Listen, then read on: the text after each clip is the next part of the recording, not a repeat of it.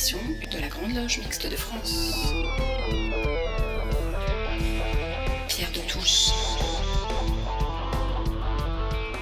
Bonjour à tous, c'est avec un certain plaisir que je vous retrouve pour cette 26e édition de Pierre de Touche. Cette émission hebdomadaire de la Grande Loge Mixte de France est née pendant le premier confinement. Elle avait vocation à perdurer. Nous n'avions malheureusement pas envisagé qu'il y aurait un deuxième confinement. Alors, petit changement notable, à partir d'aujourd'hui, l'émission sera diffusée à 10h et rediffusée chaque dimanche après-midi et elle sera bien sûr disponible en podcast chaque dimanche à 18h.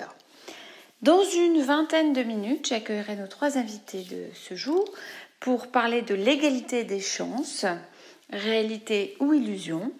En attendant, vous allez retrouver les chroniques hebdomadaires agrémentées de quelques intermèdes musicaux. Pour leur chronique Le franc-maçon célèbre, Marie-Josée Freling et Gaspard Hubert Coco nous dressent aujourd'hui le portrait d'Odile Henry. Ce portrait sera suivi d'une chanson qu'elle appréciait particulièrement. Bonjour à tous. Nous allons vous parler aujourd'hui d'une grande dame de la Grande Loge Mixte de France, Odile Henry. Odile Françoise Henry, née Olivier le 10 mars 1936 à Anou dans le département des Vosges, est morte le 27 février 2016. Professeure des écoles, elle fut tout au long de sa vie fidèle aux valeurs acquises au sein de l'école de la République, inconditionnelle du doute qui lui permettait de mieux avancer. Elle ne cessa de s'intéresser à toutes les situations, toutes les idées qui se présentaient. D'aucuns la considéraient d'ailleurs comme une actrice de la paix de la fraternité et de l'harmonie. Elle était déjà, bien avant de rejoindre la maçonnerie en 1987, une franc-maçonne sans tablier. Enseignante en classe primaire et en ce que l'on appela un temps classe de transition, elle épouse en 1956 André Henry, qui sera, lui, de 1981 à 1983, ministre délégué au temps libre sous le gouvernement Monroy et créateur du chèque vacances. Odile, quant à elle, est mise en 1983 à disposition de l'Office central de la coopération à l'école, avant d'intégrer le comité d'accueil de l'enseignement public, puis de la mission pour l'aménagement du temps, ainsi qu'à la délégation interministérielle à l'aménagement du territoire et à l'attractivité régionale, d'Atar. Initiée en 1987 dans la loge parisienne Liberté de conscience de la Grande Loge Mixte de France, dans laquelle elle occupera plus tard le plateau de Vénérable Maître, elle s'affiliera après sa grande maîtrise à la respectable loge L'Églantine, une autre loge parisienne de la Grande Loge Mixte de France. Membre fondateur de la loge Le Temps des Cerises en 2009, elle rejoindra en 2013 le Grand Orient de France. Mais revenons à son engagement au sein de la Grande Loge Mixte de France. Élue au Conseil de l'Ordre en 1996, Odile Henry occupe le poste de premier grand maître adjoint, puis de grand maître, Réélue en septembre 2000 pour trois années, elle sera l'un des acteurs de la franc-maçonnerie française à travers la déclaration commune des obédiences maçonniques françaises du 20 février 2002. Au-delà d'une activité interobédientielle féconde, les mandats d'Odile Henry ont été surtout marqués, d'une part, par l'obtention de patentes légitimant la pratique de différents rites mais surtout par la défense bec et ongle des valeurs laïques et républicaines qui sont véritablement l'ADN de la Grande Loge Mixte de France. Défense qui aboutira à la création du collectif laïque quelques années plus tard. Ainsi, sous la grande maîtrise d'Odile Henry, la Grande Loge Mixte de France a-t-elle entrepris de travailler avec d'autres obédiences françaises pour la promotion de la laïcité, confère l'article 1er de la Constitution de la Grande Loge Mixte de France. contre les dérives sectaires, mais aussi pour le développement durable et sur les questions européennes.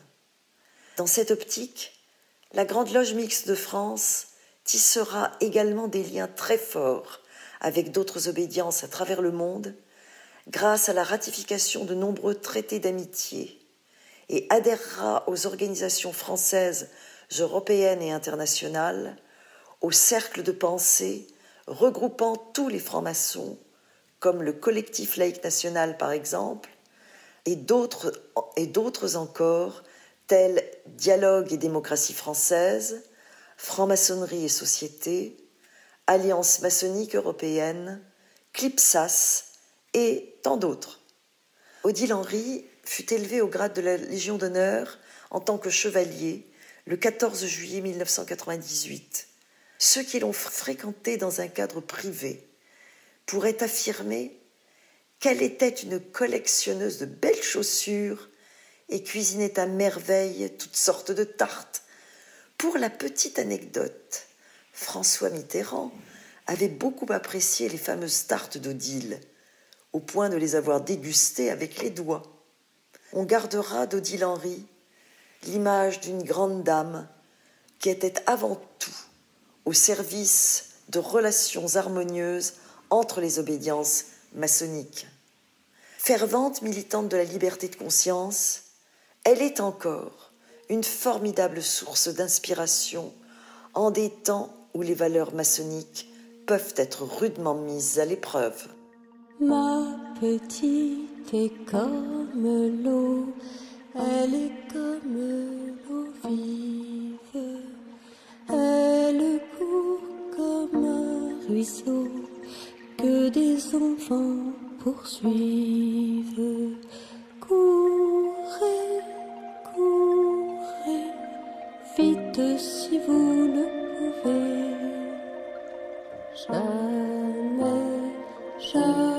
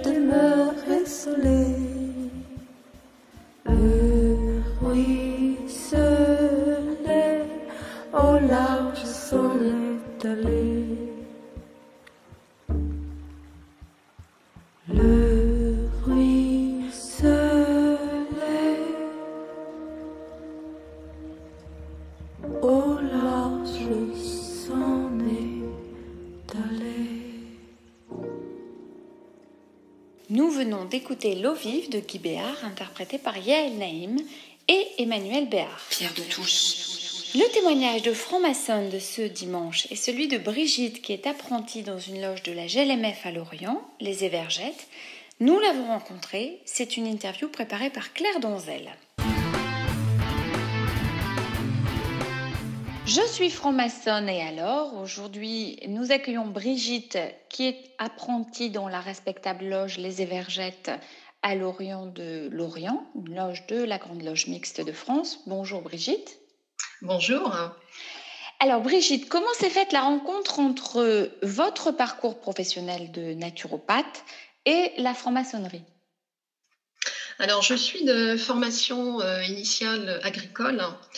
Donc mon métier m'a amené à rencontrer des publics euh, très variés. J'ai d'abord exercé des, donc des, des, missions euh, de conseil, de formation. Et euh, au fur et à mesure des années, donc j'ai fait ça pendant 15 à 20 ans, euh, je me rendais bien compte que je mettais toujours l'homme au centre des, systèmes tels qu'ils soient, malgré les contraintes techniques, financières et les différentes compétences. Euh, pour moi, l'homme a toujours été le, plus important dans tout le système. Et euh, je me suis rendu compte euh, finalement que c'est ces valeurs, euh, ces valeurs de respect de la personne que j'accompagnais, de recherche de la vérité et de lien à créer, voilà, je les retrouvais dans la franc-maçonnerie. Alors, vous mettez la prévention au centre de votre exercice professionnel. Quel lien justement avec la franc-maçonnerie? Alors la prévention en naturopathie, est, elle est, très importante. On souhaite toujours voir les, les personnes que l'on accompagne préventivement plutôt que déjà avec des, pathologies installées. Euh, donc euh, le fait d'être en bonne santé, pour nous est un élément hyper important. Donc euh, souvent les gens arrivent stressés et les différents outils que l'on développe en naturopathie nous permettent euh, donc de les aider à passer euh, certains caps de leur vie et euh, je dirais quelque part ben, se, remettre en cause, se, mettre en éveil et moins subir le, système dans lequel malheureusement on se trouve quelquefois aujourd'hui. Donc je dirais que c'est retrouver, retrouver une hygiène de vie en étant accompagné par le naturopathe. Euh, et les symboles, qu'en dites-vous? Alors les symboles, pour moi, ils sont partout. Euh, les symboles, c'est une passion hein, qui date euh, déjà d'il de plusieurs années. Euh, pour faire le lien avec mon métier, les symboles, on les a au niveau du corps humain. C'est magnifique. Hein, le corps nous envoie des warnings et selon la localisation euh, de, ces, de ces warnings, de ces douleurs, eh bien, euh, en tant que naturopathe, ça nous donne beaucoup d'indications sur, euh, sur les, dysfonctionnements qu'on va aller voir de, de, plus près. Bon, il s'agit d'une enquête, hein, un bilan naturopathie dure une heure et demie. Donc, les symboles, pour moi, sont un élément de, de l'accompagnement que je vais réaliser avec la personne. Après, les symboles, pour moi, sont présents partout, euh, donc euh, autour de nous. Hein, dans la mesure où on, lève les yeux et on regarde, les symboles sont partout, à commencer par dans la nature. La nature est très importante pour moi et euh, elle nous montre au quotidien euh, bah, des choses peut-être que l'homme a oubliées dans sa course, l'a un petit peu effréné aujourd'hui. Eh bien, merci Brigitte pour ce témoignage. Je rappelle que vous êtes apprentie de la respectable loge Léger Vergette à Lorient de Lorient. Merci à vous. La crise sanitaire profonde que nous traversons n'épargne personne, mais elle est aussi le révélateur puissant de nos inégalités qui ne se trouvent pas abolies par la simple application des mesures que nous partageons. Plus tout à fait libres, sommes-nous égaux face aux difficultés rencontrées? Quel sens les francs-maçons peuvent-ils donner aux termes d'égalité et d'équité? En quoi sont-ils engagés dans cette démarche émancipatrice? Alain Vordonis nous livre quelques réflexions sur le thème Libres et égaux, mais pourquoi faire? dans euh, la rediffusion enrichie d'une chronique déjà proposée en mai. Alain Vordonis. La notion d'égalité, que l'on croit appartenir à des débats plutôt récents de notre histoire collective, a traversé la vie des hommes, quand bien même l'inégalité a souvent régné en maître dans bien des régimes. Honoré de Balzac ne disait-il pas Les hommes naissent dans l'égalité, mais il ne saurait y demeurer. Devenu un principe central de nos démocraties modernes, l'égalité s'exprime notamment dans notre devise républicaine et ponctue notre rituel. Chacun de nous emporte, d'une certaine manière, une part de responsabilité. La recherche d'égalité, aspiration permanente, fait ainsi figure d'idéal absolu, à l'image de la vérité, parfois d'ailleurs pour mieux cacher de bien piètres velléités, dans une forme d'hypocrisie qui fait parler avec l'abondance du cœur de la lutte contre les inégalités, sans vraiment remédier à ce qui les fonde. Dans cette période de crise sanitaire durable, qui ne va pas manquer de laisser de côté bien des personnes faibles ou fragiles, présageant de véritables désastres économiques et sociaux, de quelle manière pouvons-nous réaffirmer ce principe fondamental et comment devons-nous agir afin qu'il prenne tout son sens? Que signifie dans ce contexte l'égalité des chances? Est-ce suffisant d'être égal pour être juste et a fortiori parfait? Le concept d'égalité ne mérite-t-il pas d'être éclairé d'une autre manière encore? Mais d'abord, de quelle égalité parle-t-on? Est-ce le symbole de l'initiation qui nous a tous rendus égaux à la faveur de celle-ci Cette égalité n'est-elle pas partie intégrante de notre démarche par la connaissance, d'abord de nous-mêmes, puis de tout ce qui nous entoure? Ces choses étant dites, tout cela ne fait pas d'emblée de chacun de nous des êtres agissant au service de l'égalité, quand bien même nous en mesurons l'étendue, de l'égalité des êtres libérés de toute forme d'esclavage, y compris moderne, à l'égalité des droits dans toute leur diversité. Aequus, en latin, qui donnera égalité, nous a fait certes entrevoir le caractère égal, telle une ligne symbolique de départ, en théorie la même pour tous, mais nous renvoie assez vite à la question essentielle des moyens ainsi que du champ dans lequel ce principe devra s'appliquer.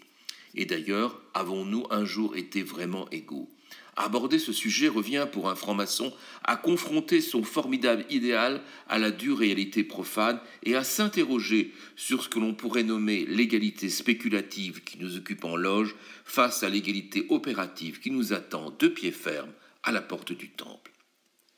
À nous les métaux, le fanatisme et l'ambition dérégler dans nos sociétés qui fabriquent chaque jour de nouvelles inégalités est-ce là le fruit de l'individualisme forcené, du repli sur soi, d'une forme de cupidité et de l'égoïsme ambiant dont nous peinons souvent à nous rendre compte? À l'heure de la solidarité, nous semblons parfois bien impuissants à contrecarrer cette avalanche de faits, et le principe d'égalité paraît bien émoussé, presque même vide de sens dans certains cas.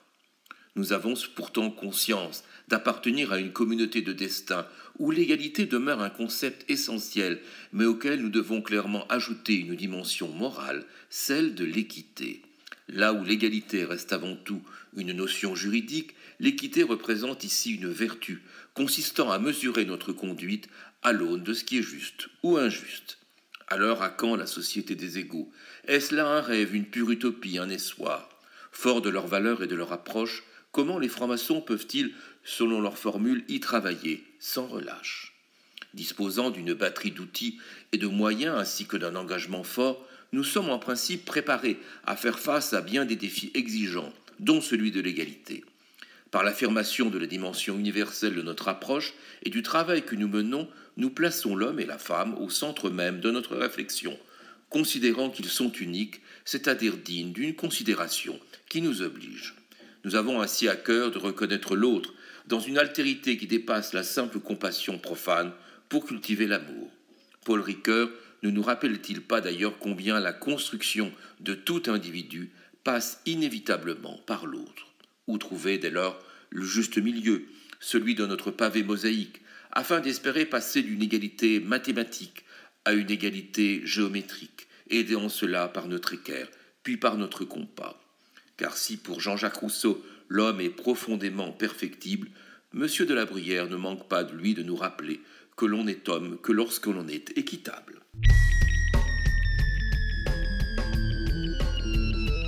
Pierre de Touche, une émission de la Grande Loge Mixte de France. Pierre de Touche. Place maintenant au débat la quête sans cesse réaffirmée et renouvelée de l'égalité des chances par l'école, autrement dit le principe de la méritocratie scolaire, relève d'une définition largement reconnue et partagée de la raison d'être du projet scolaire sur le plan individuel comme sur le plan collectif. Cette quête d'égalité dans le champ des représentations sociales et des cultures politiques couvre deux siècles de développement du projet politique et culturel consacré à la poursuite de la démocratisation scolaire. Si cette quête d'égalité a connu une maturation importante après la Seconde Guerre mondiale, c'est toujours elle qui imprégnait les réformes de l'enseignement, notamment l'instauration du rénové. Avec la crise économique et l'abandon des politiques keynésiennes dans les années 1980, un tournant radical s'est produit dans les politiques d'enseignement.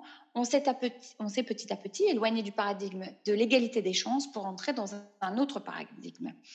Dans un rapport de 2010, l'Observatoire des inégalités écrivait L'ouverture continue de l'école secondaire et de l'enseignement supérieur a permis d'accueillir des élèves qui en avaient été longtemps exclus, mais le long mouvement de massification scolaire a déçu.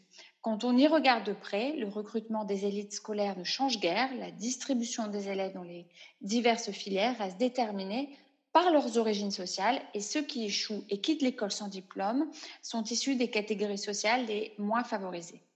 Alors, dix ans plus tard, qu'en est-il? Euh, C'est la question que nous avons voulu euh, nous poser aujourd'hui et nous avons choisi d'intituler ce débat L'égalité des chances, réalité ou illusion.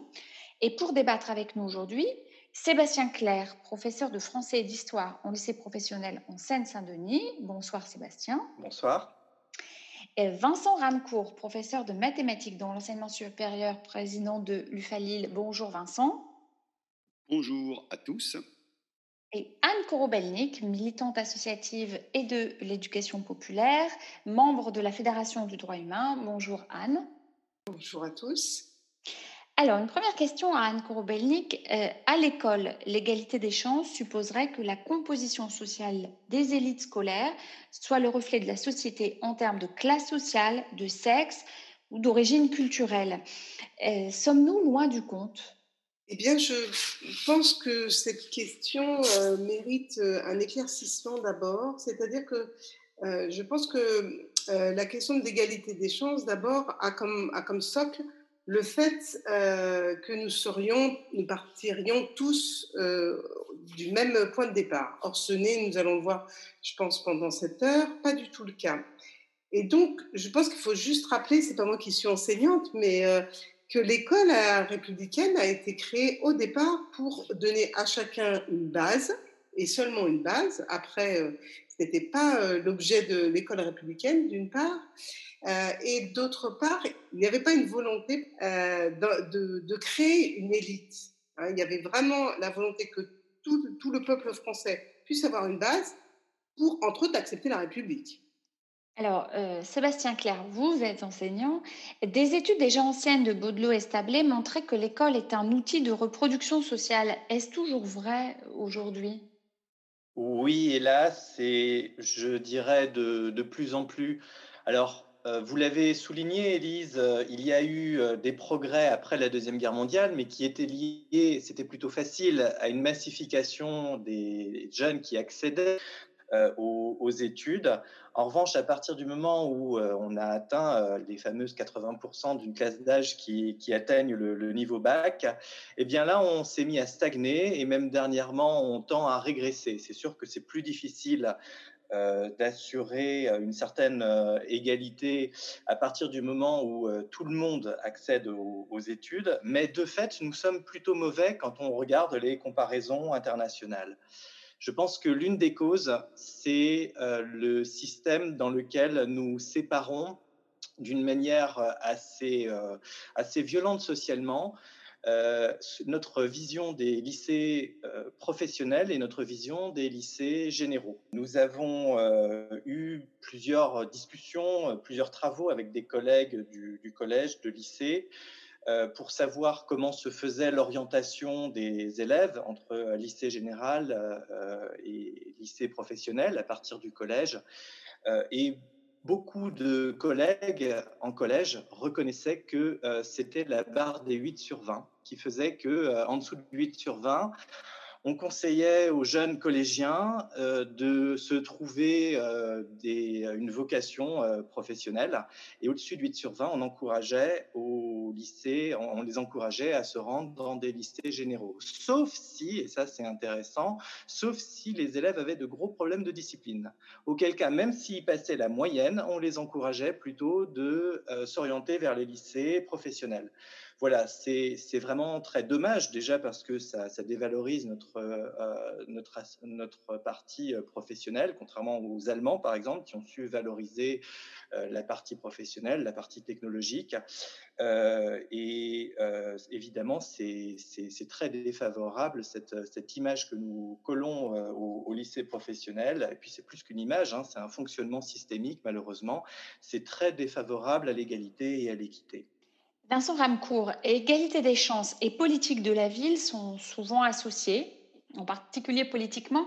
Qu'en est-il concrètement? Je dirais que ça dépend des, villes, des budgets, des ambitions locales, euh, et que ça manque de politique globale. Ça, c'est une première chose. Et même si des bonnes choses sont entreprises, des activités, des clubs sportifs, ce, genre de, dispositifs, l'accueil de migrants par exemple, ce genre de choses, eh bien, euh, les budgets alloués sont beaucoup trop faibles. Des choix politiques au niveau local euh, font qu'il y a des rigidifications budgétaires qui nuisent au développement de ces politiques locales, des politiques de ville. et on observe aussi un manque de participation des, des habitants. C'est-à-dire que tout ça, ça ne part pas de la base. Bref, euh, l'idée est de pouvoir se libérer de son milieu. C'est ça l'idée. Et donc, euh, ça, ça réclame un projet global, euh, donc autrement dit plus de république, et évidemment une école républicaine beaucoup mieux construite, donc autrement dit plus de république et plus d'écoles. Voilà. Alors, je précise que ce débat s'inscrit évidemment euh, dans euh, la suite des, précédents euh, débats sur l'école de la République, école dans la République, et puis un autre débat que nous avons eu la semaine dernière sur instruire envers et contre tout, et en particulier à la suite de l'assassinat de Samuel Paty. Anne Courbelnik, a-t-on failli, et si oui, à quel moment? Moi, je suis nuancée, comme, comme vous l'avez dit, je suis militante de l'éducation populaire et donc je suis beaucoup intervenue, j'ai beaucoup travaillé dans les quartiers. Je pense que c'est une politique publique, que cette politique publique ne peut pas être jugée à l'aune même d'une décennie. et surtout qu'aujourd'hui, un certain nombre de chercheurs hein, qui font des analyses eux-mêmes ne sont pas tranchés. Donc je pense qu'il faut vraiment rester sur des nuances. Euh, je pense que c'est un long chemin euh, que les quartiers en difficulté, les quartiers prioritaires, euh, avec tous les noms qu'on leur donne, ont toujours des ressources, en ont toujours eu, et que la question est à retourner. C'est-à-dire que pour moi, le problème ne sont pas ces quartiers, mais la question est à poser à la société tout entière. C'est-à-dire comment nous faisons pour que des personnes, que ce soit sur des qui viennent de pays extérieur à la France, que ce soit avec des cultures différentes, que ce soit avec des difficultés différentes. On va parler, euh, j'en suis ravie, euh, euh, à la fin de l'émission sur la question du handicap. Quelle que soit la question, comment la société est capable d'intégrer ces personnes-là? Et donc, moi, je, moi, mon inquiétude, ma déception, voire ma colère à certains moments, à certains moments, est plutôt le fait que c'est l'humain qu'on a abandonné c'est la question humaine à chaque fois. J'ai vu beaucoup de programmes urbains se développer avec des choses extrêmement intéressantes. Peut-être que si nous avons le temps, nous parlerons de la question de l'école et de l'urbain, parce que la manière dont aujourd'hui on construit une école, elle est vraiment différente d'il y a 10 ou 20 ans. Mais par contre, la question humaine, c'est-à-dire la plus fragile, la plus sensible, celle qui nous demande de, développer, d'accompagner avec le moins de certitude et donc le plus ouvertement possible à un être humain dans un collectif, ça, cette question-là, comme elle est sensible, elle est difficilement, euh, euh, j'allais dire, euh, appréhendable. Et donc, je crois que c'est ça la question à se poser à chaque fois. Vincent Ramcourt, a-t-on failli? Euh, oui, je pense que dans une certaine mesure, on a failli, mais que je rejoins euh, assez euh, le propos précédent, c'est-à-dire que ça ne se juge pas à l'aube d'une décennie. Il faut attendre, il faut continuer à travailler, et que cette question est bien à poser à la société tout entière et bien partir de la base. Je pense que ça, c'est très important. ce ne sont pas d'autres personnes qui doivent penser pour ceux qui vont bénéficier des, des, systèmes d'intégration, etc. Ce sont bien les, ceux qui en bénéficient, qui doivent le définir. Et ça, ça me semble très important. Euh, Sébastien Claire, qu'en pensez-vous? Euh, Je pense que oui, clairement, euh, Élise, nous avons, nous avons failli. et la situation se dégrade. je vais juste vous donner quelques exemples concrets il existait un dispositif euh, qui s'appelle les cordées de la réussite, qui permettait notamment à des élèves euh, qui euh, n'en avaient pas tout à fait le bagage culturel de faire des études dans le supérieur. Et déjà, et déjà en BTS, c'était un système, enfin c'est un système qui est très intelligent puisque on renforçait la culture générale des élèves et puis on leur bloquait des places dans certains BTS qui étaient qui étaient partenaires, par exemple. Il faut savoir qu'il y a de moins en moins de, moyens et dans de nombreux lycées, on a fermé des dispositifs de cordée de la réussite. Euh, il en reste, mais euh, ça tend à disparaître. Le système de passerelle qui existait euh, entre les lycées professionnels et les lycées généraux pour les élèves qui changeaient d'avis et qui voulaient revenir vers le général, il existait une première adaptation auparavant qui a disparu il y a de cela quelques années. On réduit actuellement les moyens pour les Greta qui permettent à des personnes de reprendre des études euh, après un certain nombre d'années dans la vie professionnelle. Donc, c'est, vraiment un système qui est, très intéressant parce que c'est parfois après avoir travaillé un certain nombre d'années que des personnes prennent conscience et décident de passer des diplômes. Et ben, c'est plus difficile aujourd'hui. Euh, et puis, aujourd'hui, toutes les formations euh, qui contiennent de la culture générale tendent à être réduites. Par exemple, les, BTS euh, en, matière de, de, formation au profit de formations qui sont directement utiles pour les entreprises, euh, qui ne sont pas des formations qui vont véritablement tirer vers le, vers le haut et permettre plus d'égalité pour les personnes les plus fragiles. Vincent Ramco, vous vouliez réagir? Oui, tout à fait. J'abonde dans le sens de ce qui vient d'être dit par euh, Sébastien. Or, euh, euh, je pense qu'il faut se méfier de la multiplication des dispositifs qui s'apparenteraient à une forme de saupoudrage. autant c'est bien, il faut les développer, autant ils ne peuvent pas se passer d'une politique globale. C'est-à-dire qu'il y, a une hémorragie, et une, une hémorragie, pardonnez-moi l'expression, on ne met pas un pansement. Euh, c'est en ça que je disais qu'il fallait plus de République et il fallait vraiment une politique globale de l'école depuis la maternelle jusque dans le supérieur. Et qu'il euh, ne faut pas, euh, comment dirais-je, s'excuser de faire ça en multipliant des petits moyens, des petits dispositifs qui finalement ne n'arrangeront rien. Voilà. Il faut vraiment, vraiment réformer de fond en comble le, système scolaire. Anne Korobelnik. Euh, eh bien, moi, je ne pense pas qu'il faille euh, réformer euh, le système scolaire. Je ne suis pas enseignante, mais donc j'ai travaillé pendant 20 ans avec les enseignants, avec l'éducation nationale, d'ailleurs pas qu'avec les enseignants, avec tous les personnels de l'éducation nationale. Et je suis, comment je pourrais dire, affolée par, et je ne suis pas la première et la seule à le dire, par le nombre de réformes qui occupent beaucoup tout le monde à l'éducation nationale. Alors, je suis par ailleurs fonctionnaire territorial, c'est pareil euh, dans la territoriale. Hein. On est très occupé par les réformes. Les réformes, ça peut être la réforme de la fonction publique ou, euh, l'emménagement des locaux. Hein. Je prends ces deux exemples pour dire à quel point on met beaucoup d'énergie à ça. Or, je pense que nous avons tout entre nos mains. Quand je dis nos mains, c'est parce que je pense que c'est effectivement les enseignants, mais tout le personnel de l'éducation nationale, ce sont les acteurs associatifs, ce sont évidemment euh, les parents à travers, euh, par exemple, les fédérations de parents d'élèves. Moi, je pense qu'il y a évidemment la question des moyens, mais moi, je ne vais pas y revenir parce que je ne suis pas une spécialiste de la question. Je pense que euh, nous savons tous ce qu'il y, y, a à faire. Alors, on peut avoir des, j'ai envie de dire, des désaccords sur les questions pédagogiques, sur le niveau à mettre dans une classe entre des éléments perturbateurs et les autres, etc. Mais moi, je n'ai pas l'impression que, le système est à réformer. Je pense qu'il est à réformer parce que les enfants, parce que moi je les appelle des enfants et des jeunes, ont changé comme notre société. Mais je pense que le système n'est pas fondamentalement à changer. Je pense qu'il y a un problème, de, il y a une réforme sûrement de la formation des enseignants, ça c'est sûr, mais je pense qu'il faut se concentrer pour appuyer les réussites, appuyer ce qui se fait et qui fonctionne dans les établissements scolaires, hors des établissements scolaires, qu'il faut les soutenir financièrement, mais pas seulement, et que c'est cette question-là. Je pense qu'il faut arrêter de toujours créer du nouveau, toujours remettre en cause un système, parce que pendant qu'on travaille sur le système, on ne travaille pas sur l'approfondissement de ce qui fonctionne, et il y a des choses qui fonctionnent. Enfin, je pense qu'on en sera tous d'accord là-dessus. Alors, pour prolonger ce que vous disiez, euh, Anne Korobelnik, euh, est-ce qu'on doit parler euh, d'égalité des chances ou d'égalité des droits? Ça dépend de quoi on veut parler. Moi, je suis une militante active sur le fait de parler d'égalité, parce que ce n'est pas un gros mot, comme aurait dit quelqu'un qu'on connaît bien.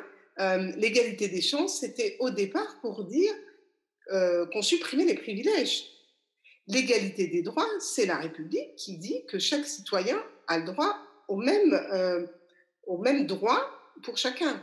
Mais moi, je milite pour l'égalité réelle, c'est-à-dire le fait, non pas que tout le monde euh, ait la même situation, puisque ça, ça s'appelle un idéal et que nous ne l'atteindrons jamais.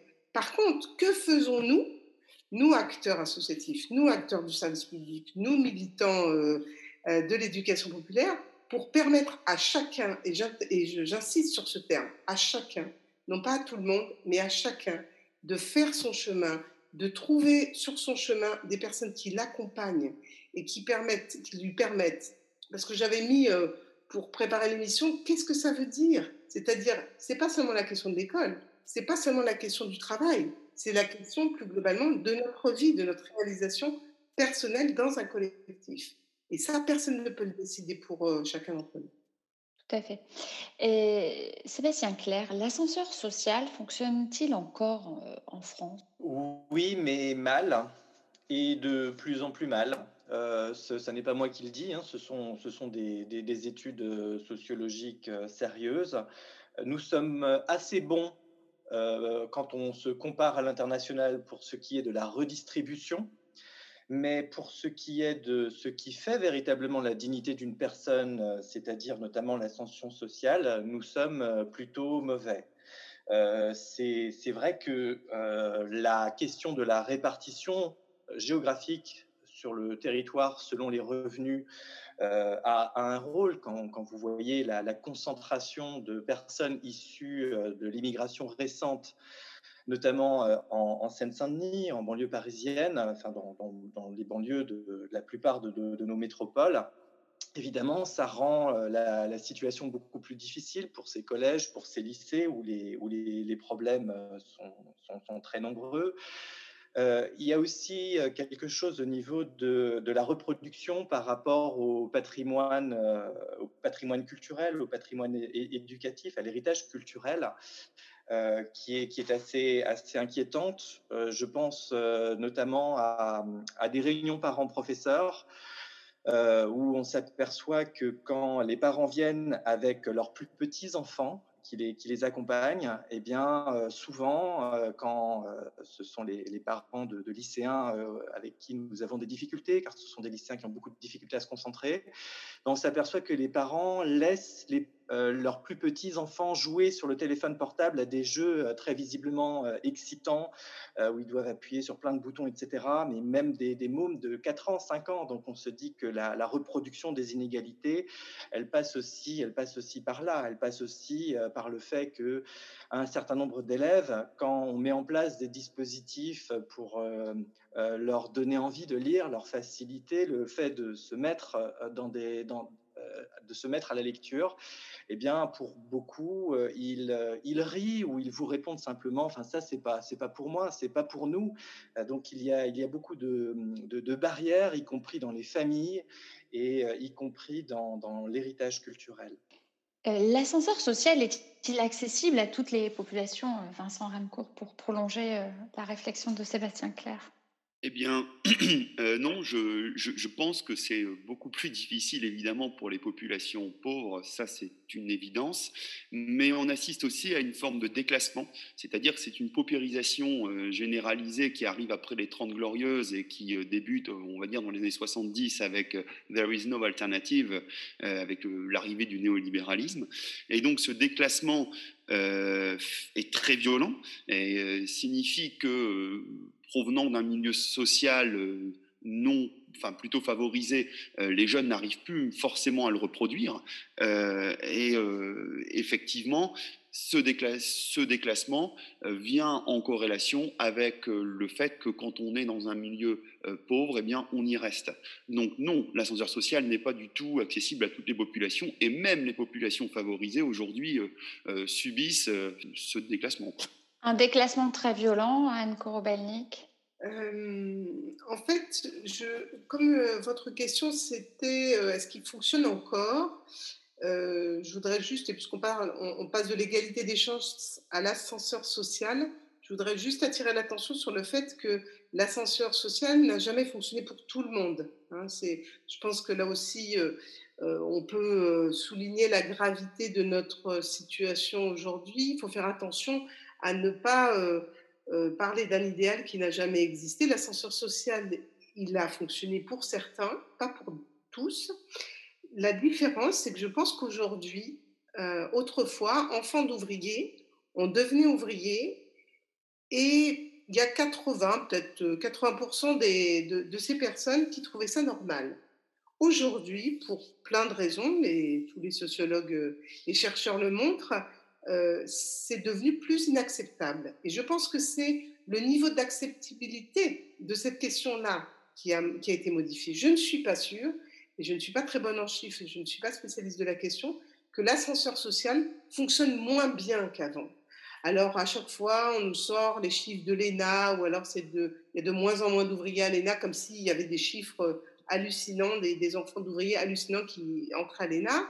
Bon, D'abord, moi, personnellement, je ne suis pas euh, très favorable à ce type de grandes écoles, mais par ailleurs, la plupart des enfants d'ouvriers devenaient ouvriers, la plupart des enfants euh, des classes euh, moyennes restaient dans, dans des classes moyennes. Donc, je voudrais juste mesurer, enfin, rester mesuré sur cette question-là.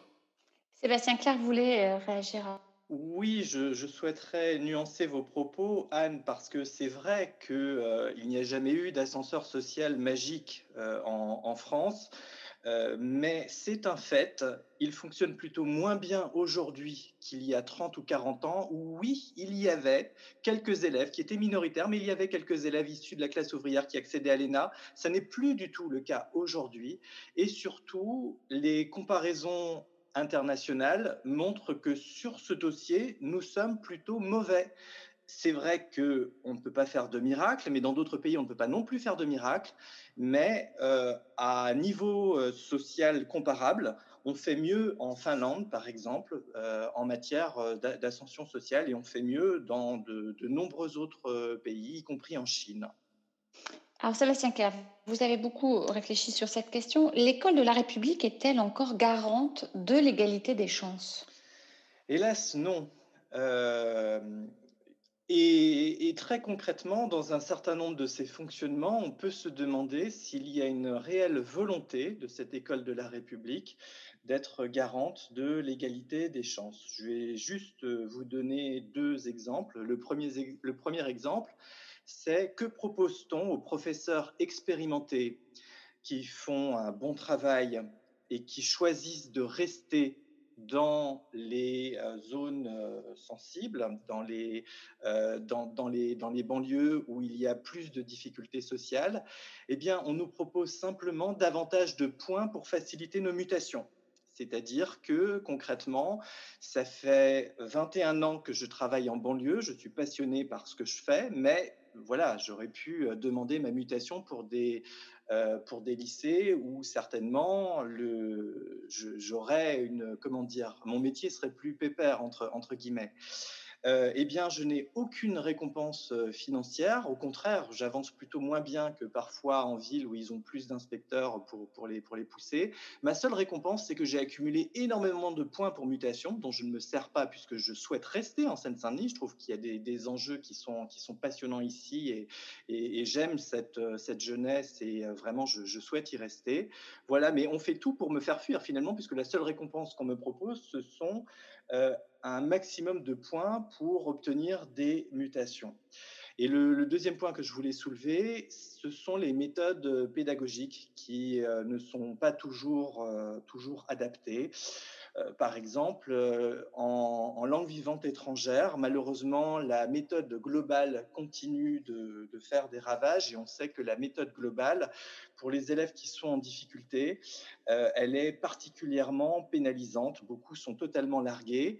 Et puis, dans la matière, enfin, l'une des matières que j'enseigne, l'histoire euh, eh bien, on a largement abandonné la chronologie au profit du thématique. Et là aussi, pour les élèves qui sont les plus en difficulté, qui n'ont pas une culture très forte qui leur est donnée à la maison, eh bien, c'est une perte de repère et c'est quelque chose qui est très dommageable. On reviendra ensuite sur la question des contenus. Vincent Ramcourt, l'école de la République est-elle encore garante de l'égalité des chances? Eh bien non, euh, pas du tout. Et je suis d'accord avec euh, Sébastien. Euh, elle n'est plus du tout garante de l'égalité des chances. Euh, J'ai une phrase pour ça et, qui est très claire. L'école doit compenser le déficit naturel dû au hasard de la naissance. Certes, elle ne peut pas tout faire, mais elle doit donner les savoirs fondamentaux pour que les futurs citoyens puissent se libérer. Et ça, c'est quelque chose d'absolument essentiel. Et exercer, et c'est très concret, leur qualité de citoyen. Avec Bourdieu et les héritiers, on voyait qu'il y avait à peu près 10 à 15 d'enfants d'ouvriers qui arrivaient dans les grandes écoles. C'est très bien, c'était pas assez, c'est vrai. Depuis qu'on a tout mis en œuvre pour faire en sorte qu'il y en ait plus, aujourd'hui, il n'y en a même plus 2 C'est-à-dire qu'on a fait pire que mieux. Toutes les mesures qui ont été entreprises euh, s'avèrent désastreuses, désastreuses pour l'école et pour la progression.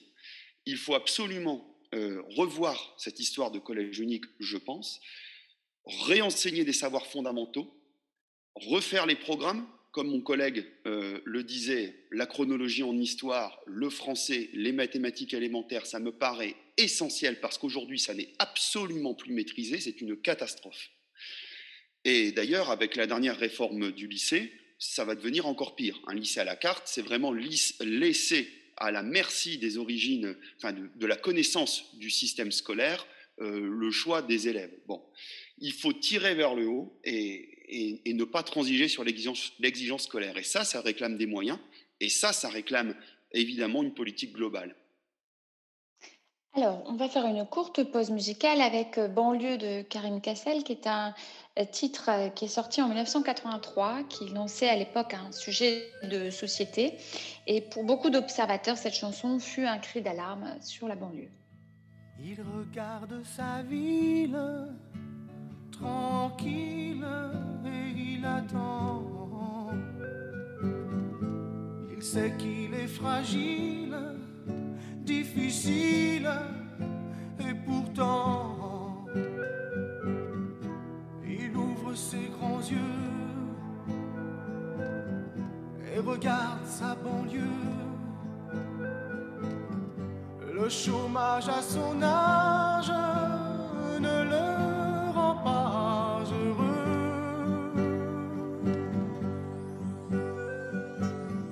Cet horizon de tout qui l'entoure l'asphyxie. Son univers est lourd, passe les jours et l'ennui. Ce n'est qu'un enfant qui rêve de grand vent. Donnez-lui de l'espace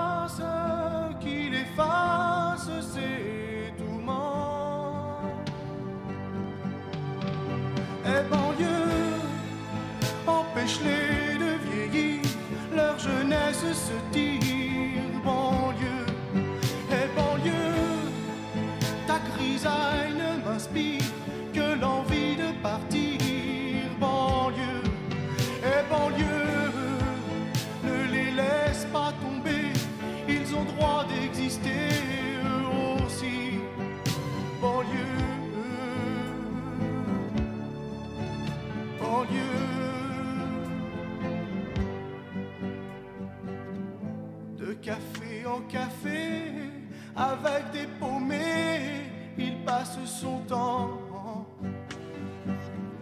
Il se saoule un petit peu, joue avec le feu, joue aux délinquants. C'est pas qu'il soit méchant, demandez aux parents. Mettez-vous à sa place, c'est dur de faire face quand on a 17 ans. Et vol de mobilette, on fait la fête sur le moment. La police le guette, ses parents s'inquiètent comme dans un roman. Regarde, c'est ton enfant, c'est le sang de ton sang. C'est toi qui l'as nourri et jeté dans la vie il n'y a pas si longtemps.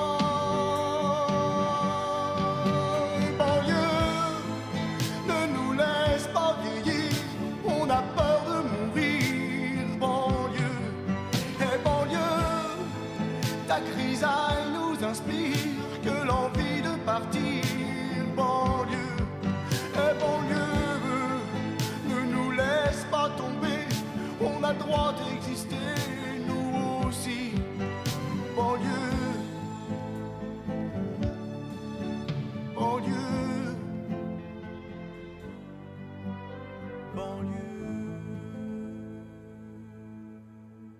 L'égalité des chances, réalité ou illusion, c'est le débat de ce dimanche avec euh, aujourd'hui pour débattre Sébastien Claire, professeur de français et d'histoire en lycée professionnel en Seine-Saint-Denis, Vincent Ramecourt, professeur de mathématiques dans l'enseignement supérieur, président de l'UFAL Lille, et Anne Courbelnik, militante associative de l'éducation populaire, membre de la Fédération du droit humain. Euh, Sébastien Claire, l'équité des chances peut-elle contribuer à l'instauration d'une plus grande égalité réelle ou n'est-elle qu'un instrument au service des inégalités? Fait, euh, on constate qu'une certaine équité des chances, c'est-à-dire par exemple le fait que tout le monde ait euh, sur le papier les mêmes, euh, les mêmes chances de réussir un, un concours, non, ne conduit pas malheureusement à une égalité réelle. Voilà, donc ça veut dire que si nous avons cet objectif de plus d'égalité, si nous sommes vraiment en République, et je veux croire que nous le sommes, non, il faut, euh, il faut agir concrètement, euh, mettre en place des dispositifs, des politiques pour corriger cette égalité. Ce n'est pas uniquement euh, en soignant l'équité que nous, avancerons sur cet objectif d'égalité. Alors, on a vu apparaître euh, dans le débat euh, politique et il y a quelques années le concept de méritocratie. Euh, La reproduction sociale, Anne Corbelnik, n'est-elle pas la règle plutôt que l'évolution sociale au mérite? Alors, il y a plusieurs questions, en fait, ou plusieurs réponses dans votre question. Je, pense que le, le constat de dire que la reproduction sociale euh, est plutôt la règle aujourd'hui, elle, euh, tout le monde peut s'accorder en tout cas sur, euh, sur ce constat. Sur la question de la méri- méritocratie, moi, la réflexion que j'ai depuis quelques années, c'est que le mérite est effectivement un concept républicain qui veut que chaque citoyen, chaque individu, selon son mérite, va avoir une place euh, qui lui revient. Le terme de méritocratie, euh, il me semble, hein, était plutôt utilisé par ceux qui considéraient qu'il y avait une espèce de dérive par rapport à cette question. Moi, je me place autrement. Euh, J'ai envie de, enfin, je me la pose souvent. Qu'est-ce que c'est que le mérite? C'est le mérite à l'école? Est-ce que c'est le mérite euh, professionnel? Est-ce que c'est le mérite citoyen, social? Et donc là encore, la question pour moi est de savoir euh, comment nous donnons à chaque individu sa place. Euh, ce qui me dérange dans ce concept-là, c'est le fait de savoir qui décide des critères de mérite, euh, qui décide de les attribuer et que mon souci à l'école, comme dans la société en général, c'est de permettre à chacun de se libérer, de se libérer de ces, je veux dire, de ancrages, de ces, de chaînes euh, et familiales et même sociales, voire territoriales. Et il n'y a pas que dans les quartiers que nous avons des chaînes territoriales. Euh, et donc cette question-là, pour moi, elle est plus fondamentale que de fracturer la société entre ceux qui ont un mérite et qui vont être reconnus pour ça et les autres, parce que comme dirait euh, celui qui nous a, enfin, dans l'association que j'ai présidée, beaucoup accompagné, François Dubet, la question centrale, c'est que fait-on des autres? Tant mieux pour ceux qui euh, sont reconnus pour leur mérite, mais que fait-on des autres? Alors, euh, justement, Vincent Rousseau, euh, Vincent Ramcourt, pardon, le combat pour l'égalité des chances ne peut être dissocié euh, de celui de la lutte contre les discriminations. Et donc revient à la question de l'autre. Avons-nous manqué d'ambition dans ce domaine? Euh, oui, je pense que dans une certaine mesure, on a manqué d'ambition, mais qu'il faut continuer le travail qui a été entrepris. on observe encore beaucoup trop de discrimination liée au sexe, notamment à l'origine sociale ou ethnique, même si le racisme est en recul. Euh, d'ailleurs, je dois dire que le modèle universaliste euh, est euh, plus performant, on va dire, que le modèle relativiste anglo-saxon, nord-américain à cet égard. Nous, nous agissons sur le fond, eux restent plus pragmatiques, mais ont du mal à enlever les problèmes. bon, voilà, donc oui, on a manqué d'ambition. Je, ça aurait été bien de, multiplier les mesures comme les CV anonymes ou ce genre de choses pour éviter euh, des discriminations liées à la zone géographique, pour dire poliment que ce n'était pas ethnique. Euh, euh, bon, après, il y a une limite à cette lutte contre les inégalités. C'est que d'abord, il ne faut pas tomber dans l'égalitarisme, c'est-à-dire que les inégalités ne sont pas forcément à combattre. Il s'agit de ne pas remplacer une inégalité par une autre non plus. Et euh, bon, ce qui me choque dans discrimination positive, c'est qu'il y a toujours discrimination dedans et qu'on peut se demander euh, dans quelle mesure on attente un petit peu à la dignité de la personne qui bénéficie de cette discrimination positive. Alors, euh, en 2002, un collectif d'enseignants a publié Les territoires perdus de la République, ouvrage dans lequel des enseignants dénonçaient le racisme, l'antisémitisme et le sexisme en milieu scolaire. Euh, partagez-vous ce constat, Sébastien Claire? Alors, en, partie, oui. Il faudrait d'ailleurs ajouter euh, l'homophobie, qui, est malheureusement très, très fréquente. Pas seulement d'ailleurs euh, issue de, jeunes musulmans, euh, même si bien sûr euh, l'islamisme euh, est un, problème essentiel en, ce moment, mais pour ce qui est notamment des, des, remarques très homophobes, hein, mais vraiment très violentes, hein, du style les homosexuels, il faut tous les brûler. eh bien, j'ai eu même plus d'interventions d'élèves issus de, de cultures chrétiennes, notamment orthodoxes, mais, mais, aussi, mais aussi catholiques. Euh, je pense que vraiment, il faut réussir à faire entendre à nos élèves ce qu'est le projet républicain. Et ils y adhèrent. Ils y adhèrent quand ils le comprennent bien. Le problème, c'est que trop souvent, je m'aperçois qu'ils arrivent du collège en connaissant par cœur les symboles de la République, Marianne, euh, le drapeau bleu, blanc, rouge, en connaissant par cœur la liste de nos valeurs, sauf que le problème, c'est qu'ils ne savent pas ce qu'est la République. Et je pense qu'il faut leur faire comprendre avec des images simples la beauté de ce projet. Je leur parle d'une grande famille que nous nous proposons de construire ensemble, au-delà de nos croyances, au-delà de nos couleurs de peau, au-delà de nos origines, et avec laquelle nous avons construit concrètement des choses magnifiques qui existent rarement dans le monde, la sécurité sociale, les allocations familiales, l'école gratuite, c'est du concret, les TGV, un réseau d'hôpitaux, et avec laquelle nous avons encore beaucoup à construire.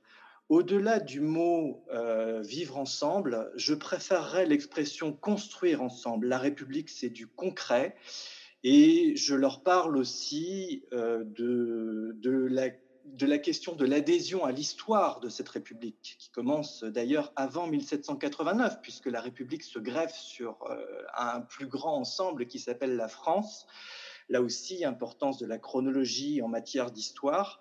Euh, je leur dis par exemple que, à titre personnel, si je fais mon arbre généalogique, j'ai d'un côté des origines allemandes, d'un autre côté des origines d'Europe de l'Est, euh, et certainement que si je remonte de tous les côtés, on ne va pas trouver de Gaulois, de Celtes.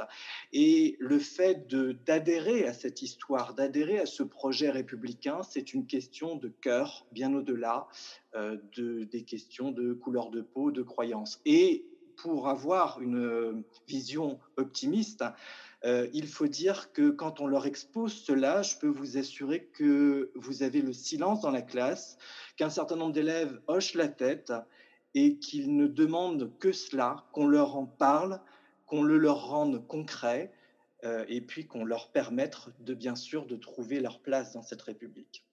Vincent Ramcourt, puis Anne Courbelnick. Oui, je, suis d'accord avec euh, Sébastien, vous avez raison. Euh, et j'en reviens à cette histoire de chronologie. Comment peuvent-ils comprendre ce qu'est la République s'ils ne savent pas ou ne savent pas suffisamment tout ce qui se passe avant et comment c'était avant, si ça n'est pas suffisamment enseigné? Alors, il ne s'agit pas du tout de mettre les enseignants en cause, c'est encore une fois une question de politique globale et de programme. Et ça, c'est très important. J'étais d'ailleurs assez effaré de voir lors d'échanges d'étudiants que des étudiants étrangers connaissaient mieux l'histoire de la France que des étudiants français. C'était assez euh, paradoxal quand même. Euh, et effectivement, ils comprendront ce qu'est la sécurité sociale. Bon, de façon très concrète, euh, quand on voit par exemple, suite au, Covid, comment nos amis anglo-saxons s'en sortent et comment nous, nous nous en sortons, mais ils la comprendront aussi à travers toutes les luttes euh, sociale qu'il y a eu à partir euh, de l'application du Conseil national du programme du Conseil national de la résistance à partir de 45 et, jusqu'à nos jours d'ailleurs. Anne Corbelnick. Euh, oui, pour revenir à ce que, ce, que disait, ce que disait Sébastien Claire, moi je suis d'accord sur le fait de, de, rendre concret la République. Mais nous, nous, avions, nous avons d'ailleurs dans le monde associatif une réflexion sur le fait que euh, si la République doit être concrète, elle doit être concrète y compris pour eux. Et que la question qui est difficile, je pense, d'accepter de rentrer dans cette famille ou d'y être, c'est qu'aujourd'hui, pour un certain nombre de choses, pour un certain nombre de personnes, y compris pour ces jeunes qui voient leurs parents depuis des années au chômage, exclus d'une manière ou d'une autre, c'est de dire très bien pour les principes, mais nous, ce que nous voyons, c'est que la République ne veut pas de nous, d'une manière ou d'une autre. Et donc, comment euh, adhérer à des valeurs, comment adhérer à un système qui ne leur permet pas, alors que eux veulent y rentrer, effectivement, parce qu'il y a beaucoup de jeunes qui, euh, qui adhèrent à ces valeurs, mais euh, ce ne sont pas eux qui refusent la République. C'est quelque part notre système. Alors moi, je ne dirais pas la République d'ailleurs, parce que je pense que c'est un peu plus large. mais par contre, euh, sur les questions d'emploi, on n'en a pas parlé, hein, sur les questions de misère, de, pauvreté. Ces questions-là, elles sont quand même au cœur de leur quotidien. Alors justement, Anne Korobelnik, euh, favoriser l'accès à la culture pour le plus grand nombre et la reconnaissance de la diversité culturelle fait partie des enjeux de la politique de la ville. Est-ce aujourd'hui un vœu pieux ou une réalité? Euh, Alors, cette question, elle, me pose question parce que je ne sais pas si euh, elle, elle, était un enjeu de la politique de la ville au départ. Je ne veux pas faire l'histoire de la politique de la ville, c'est pas très intéressant, euh, je pense. Mais par contre, euh, je pense qu'elle a été un enjeu. Elle est, elle est un enjeu. Elle est une valeur extrêmement importante pour les acteurs. Hein. La politique de la ville, c'est une politique publique qui voulait remettre de l'égalité sur les territoires. la culture, je pense qu'elle elle est, elle est un outil des acteurs pour accompagner, pour amener à l'égalité. Euh, je pense qu'elle a été et elle est toujours euh, extrêmement présente. Mais alors là, sur cette question-là, je voudrais vraiment... Euh, alors moi, je suis pas du milieu culturel, donc de l'éducation populaire, y compris sur les activités mais il y a un vrai problème de moyens. Il y a un vrai c'est, c'est vraiment la cerise sur le gâteau, la culture. la question de, de l'accès à la culture, du développement culturel, quels que soient les mots qu'on utilise sur cette question, elle n'est absolument pas, euh, elle n'est absolument pas soutenue. Elle est vraiment, euh, je pense, mise de côté comme quand il nous reste un petit peu, j'exagère un petit peu bien sûr, et je pense que euh, c'est vraiment euh, fondamental pour accompagner euh, les enfants et les jeunes vers l'égalité et vers l'intégration dans nos sociétés. Alors justement, pour prolonger des moyens, Anne Korobelnik, certains ont souvent critiqué la politique de la ville en tant que telle. Je vous pose la question parce que je sais que c'est un sujet que vous connaissez bien, accusant de saupoudrage ou d'acheter la paix sociale dans les quartiers. 40 ans après les émeutes de Vénissieux qui ont mis sous les feux de l'actualité les réalités dans les banlieues, les différents gouvernements ont-ils réellement mis les moyens nécessaires? Alors, je vais reprendre un petit peu euh, ce que je disais tout à l'heure parce que je pense que euh, moi, je ne suis pas capable de tenir une calculette pour savoir combien de millions d'euros on a mis sur la politique de la ville, mais on a mis beaucoup d'argent. Euh, donc moi, je ne suis pas sûre que la question, ça soit une question d'argent. Je pense par contre que c'est une question de moyens, mais les moyens ne sont pas tous financiers.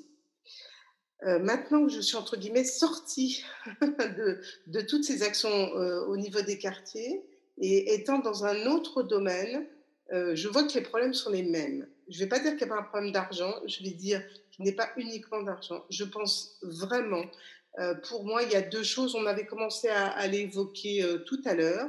Il y a la question de que fait euh, le système, euh, je veux dire politique, système public avec les citoyens. Donc c'est la question, non pas euh, des concertations, de choses qu'on connaît depuis des années, mais quel est le rôle de chacun sur un territoire, sur un sujet donné? Est-ce que nous, nous savons mieux que les citoyens ce dont ils ont besoin? Et c'est vraiment la construction collective des politiques publiques ce qui veut dire de la part aussi bien euh, des fonctionnaires euh, de l'État que des élus, que des chercheurs, hein, on parle rarement des chercheurs, qu'il faut descendre de notre piédestal pour aller travailler. Je ne dis pas que ça ne s'est jamais fait, je dis que c'est fait de manière euh, trop, peu, trop peu souvent. Ça, c'est le premier élément. Et le deuxième, c'est la question de la méthode. C'est-à-dire qu'aujourd'hui, quel que soit le projet, la volonté pour faire des choses, ça passe dans les arcanes de l'administration, qui est d'une lourdeur. Je le dis, je suis fonctionnaire et donc euh, je défends euh, l'administration, mais on ne peut pas mettre en mouvement une société dans un système tel qu'il est aujourd'hui euh, en France. Enfin, vraiment, moi, pour moi, c'est c'est, ce qui a changé, y compris dans les quartiers, mais pas uniquement, hein, et pas uniquement sur la question de l'école. Alors, une question qui m'est suggérée par notre réalisateur Gilles Solière, qui est par ailleurs euh, élu local en région parisienne, et, qui disait que quand on voit le respect, l'écoute qui règne dans certaines écoles élémentaires, comment peut-il y avoir une dégradation ensuite au collège ou au lycée, Sébastien Claire Bien, si si dans les, si dans les, zones euh, les plus, les plus difficiles, euh, le système fait que on se retrouve euh, avec les enseignants les plus débutants, puisque la, seule récompense qu'on apporte pour les, enseignants qui, souhaitent rester, c'est qu'ils accumulent des points pour mutation. Euh, eh bien, il ne faut pas s'étonner aussi qu'ils euh, bénéficient d'un enseignement qui soit, différent. En tant qu'enseignant, on est forcément meilleur après 20 euh, ans de, de, pratique, comme dans tous les métiers, que quand on est tout débutant. Et dans ces, dans ces zones, on se retrouve avec les enseignants les plus inexpérimentés. par ailleurs, je vais être un peu polémique, mais je ne partage pas cette vision optimiste. Hein. je peux vous dire que malheureusement, dans beaucoup de classes, euh, dans les milieux populaires, c'est le boxon depuis le CP. Et même euh, beaucoup de, beaucoup de collègues l'admettent d'une certaine façon en attendant la mutation, en se disant bon ben voilà c'est comme ça, c'est comme ça ici, ce qui est très malheureux. Euh, et j'ai parfois des, des, remarques qui me mettent hors de moi quand des élèves me disent mais monsieur c'est le 9-3 ici, comme pour se justifier, une espèce de de fierté, voire de patriotisme du désordre que, que, j'exècre parce que c'est une, c'est une façon d'avoir une vision d'eux euh, qui euh, ne les porte pas à l'ambition, une espèce de, d'acceptation d'une situation euh, qui, bien sûr, ne, les aident pas à se, concentrer en cours. Et parfois, dans certaines classes, quand vous avez des, élèves qui sont non francophones d'origine, qui eux cherchent à s'accrocher. Hein, c'est vraiment une, culture, euh, une culture qui s'est développée en France, en banlieue, hein, cette, culture du, boxon dans, certaines classes. J'ai euh, voyagé au Burkina Faso et je peux vous dire que euh, là-bas, les, élèves respectent vraiment les professeurs. Vous entendez les mouches voler pendant les cours, alors que les classes ont des effectifs beaucoup, beaucoup plus importants que, chez nous. Voilà, je pense que la République, ça va aussi avec l'ordre l'ordre républicain et que ça passe aussi par, par de l'exigence en matière de comportement. Nous n'avons pas assez d'exigence en matière de comportement, en matière d'autorité. La mobilité sociale, Vincent Ramcourt, est un indicateur du succès de la politique d'égalité des chances. Est-elle visible aujourd'hui en France? Oui, alors euh, Élise, avant de répondre à votre question, je, voudrais euh, abonder dans le sens de, Sébastien, enfin rajouter plutôt quelque chose euh, à ce que Sébastien disait, c'est que il faudrait aussi peut-être recommencer des, internats d'excellence dans, dans certaines zones pour extraire, extraire vraiment l'élève de son milieu pendant un certain temps afin qu'il coupe avec toutes les mauvaises fréquentations ou les mauvaises intentions et le, sortir, le mettre dans une sorte d'espace sacré qui serait euh, destiné à l'apprentissage, etc. Ça, ça c'est quelque chose de vraiment essentiel. Enfin bon, maintenant je réponds à votre, à votre question, Élise. Oui, alors la mobilité sociale est-elle un indicateur de succès de la politique de l'égalité des chances? Euh, Mais ça, c'est la courbe de Gatsby, c'est-à-dire qu'une grande inégalité révèle euh, une faible mobilité sociale. Plus l'inégalité est grande, euh, plus euh, la mobilité sociale sera faible. Et on observe exactement la même chose à l'école. C'est-à-dire que la mobilité sociale d'un système scolaire est liée à l'inégalité entre élèves et entre écoles. alors comment la pallier? Il y a une étude, celle de l'ENS Lyon, qui montre qu'il faut une performance scolaire largement supérieure à la moyenne. Et quand on regarde les courbes, on s'aperçoit que c'est dans les pays, c'est en Finlande là en l'occurrence, mais bon, le modèle finlandais euh, est à discuter. Puis attention, euh, euh, la Finlande c'est pas la France, c'est pas le même nombre d'habitants, on n'a pas l'équivalent du bac au même âge. Enfin bon, il faut faire attention. Mais enfin bon, il y a une chose qui est claire, c'est que il faut une performance scolaire largement supérieure à la moyenne. Bref, on n'échappe pas à avoir un système scolaire beaucoup plus performant que celui que l'on a aujourd'hui pour pouvoir faire en sorte que la mobilité sociale soit un indicateur de succès. Les grandes écoles, euh, machines de formation des élites, sont-elles assez ouvertes à tous, euh, Sébastien Claire Et convient-il de les réformer? Certaines, certaines réformes ont pu effectivement être intéressantes. Un concours spécifique pour, euh, pour les, les zones sensibles euh, de façon à permettre à un certain nombre de jeunes euh, l'immense bagage en termes de culture générale que ces, écoles apportent. Voilà, je, disons que ce type de, réforme me semble intéressante. Euh, mais globalement, Élise, j'ai plutôt envie de répondre non à votre question. Il ne s'agit pas de réformer ce qui fonctionne très bien en France. De fait, les grandes écoles nous tirent plutôt vers le haut. Nous avons besoin d'une élite. La République a besoin d'une élite. Et la question, c'est plutôt comment faire en sorte que les lycées, euh, les collèges, les écoles primaires permettent aux jeunes euh, un jour de réussir les concours de ces grandes écoles. Euh, ça passe aussi par une réflexion sur la pédagogie. Je vais vous juste vous donner un exemple. À l'IUFM, et aujourd'hui ça continue à l'ESP, puisqu'il y, a vraiment une malédiction de la formation des enseignants en, en France, puisqu'on a, on a changé de nom, on a changé leur lieu, elles sont dans les universités maintenant, mais ça fonctionne toujours euh, assez mal. On recommande beaucoup le travail euh, en petits groupes et de supprimer le cours magistral. Or, les élèves euh, qui, au collège, au lycée, n'ont plus de cours magistral sont inadaptés quand ils arrivent dans l'enseignement, dans l'enseignement supérieur. Je crois que le cours magistral doit être fait autrement, à l'appui de diaporamas avec euh, des images percutantes, à l'appui d'anecdotes qui relancent l'intérêt des élèves. Mais je crois que le cours magistral doit retrouver sa place, y compris dans les zones sensibles, parce que nos élèves ont droit à la continuité du récit en histoire, ils ont droit à des réflexions approfondies et longues, et nous n'avons pas à les sous-estimer là-dessus.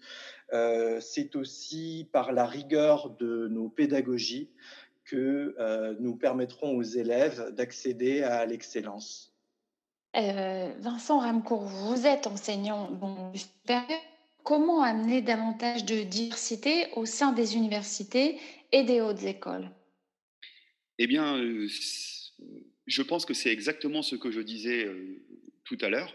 C'est depuis le départ, c'est-à-dire qu'il faut de l'exigence scolaire et il faut absolument tirer tout le monde vers le haut. Il n'y a pas plus d'enfants capables chez les milieux euh, favorisés que, chez les, que dans les milieux défavorisés. C'est pas vrai. Euh, il y en a absolument partout.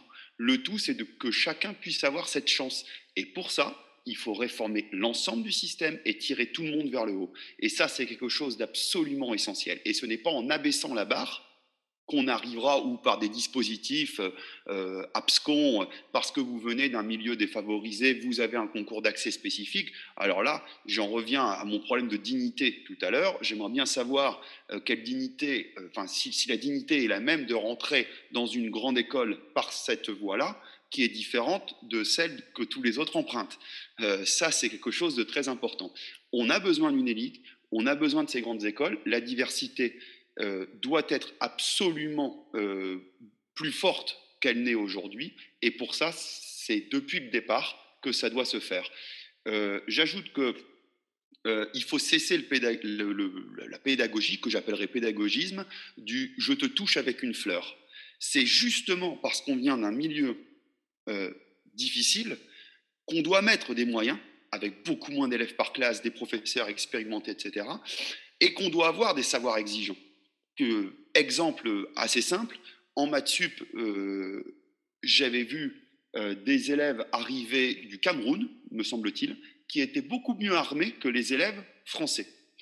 Et lorsque on a un petit peu creusé et qu'on a posé quelques questions, ils nous ont dit que, euh, ils nous ont montré leur manuel, c'est-à-dire leur manuel scolaire avec lequel ils travaillaient en première et en terminale.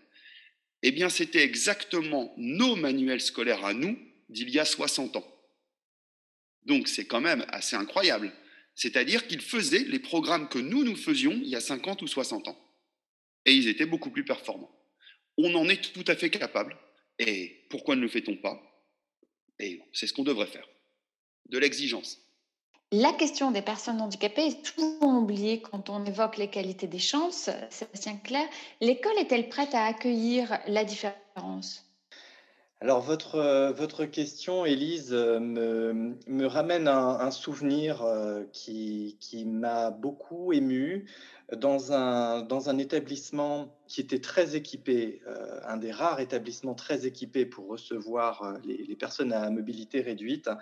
Je revois cette image d'un élève dans un fauteuil roulant qui était poussé dans la cour par un camarade euh, qui visiblement était euh, ce qu'on appelle parfois un loulou. On voyait qu'il avait les mains tailladées de, coups de couteau et son visage montrait qu'il était passé par euh, des, moments de vie très difficiles.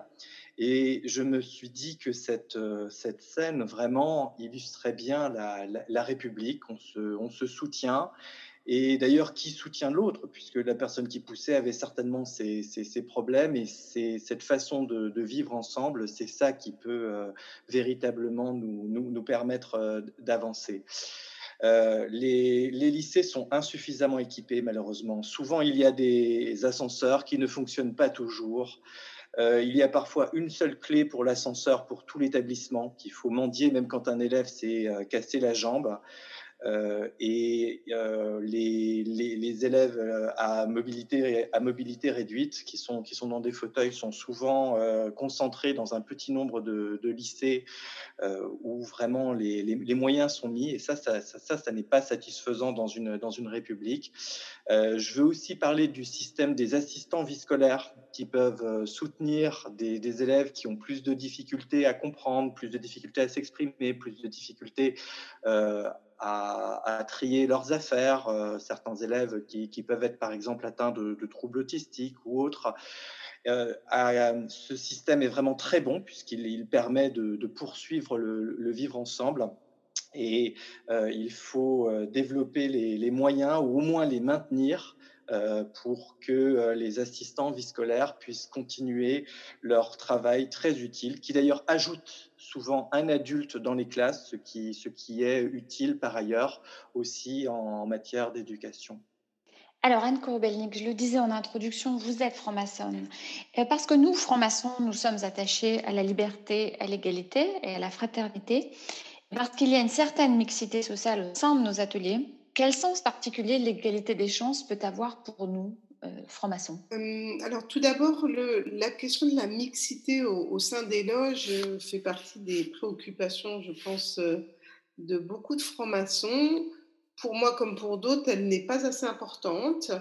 ça fait l'objet de discussions et de réflexions pour savoir comment permettre à toute personne d'entrer en franc-maçonnerie. Euh, donc, comme vous dites, il y a une certaine mixité et euh, sociale, elle n'est pas euh, aboutie. sur le sens donc de l'égalité en tant que franc-maçon, en réfléchissant, je me disais que le triptyque républicain met au cœur, enfin, au cœur de ce triptyque, il y a la question d'égalité. Pourquoi? Parce que pour moi, elle est accompagnée, elle est encadrée d'un côté par la liberté, qui est un, une valeur extrêmement importante pour nous francs-maçons, c'est-à-dire la question individuelle de chaque personne, d'être ce qu'il est individuellement, et la question de la fraternité accompagne chacun d'entre nous dans un collectif. Et je pense que l'égalité ne peut se concevoir qu'accompagnée de ces, de ces deux valeurs. D'un côté, la question individuelle, comment permettre euh, l'épanouissement individuel et de l'autre, comment permettre que nous prenions place euh, dans un collectif et que c'est ces deux éléments qui nous permettent à chacun de respecter et d'accueillir chacun dans ce qu'il est. Et je pense que l'égalité, c'est aussi prendre la personne telle qu'elle est pour l'accompagner plus haut et plus fort. Eh bien, merci à vous trois pour euh, euh, ce débat qui était particulièrement riche. On a vu que vous n'étiez pas toujours d'accord entre vous et on aime ça à pierre de touche, la controverse. avant de continuer cette émission, Alain Souchon, ici et là, c'est une chanson de circonstance. Ici les petites Ralph en Austin longent la Seine et nous font des signes. Là les capuches dandinent en galerie marchande, rêvant de grosses limousines allemandes, si c'est le même soleil, c'est pas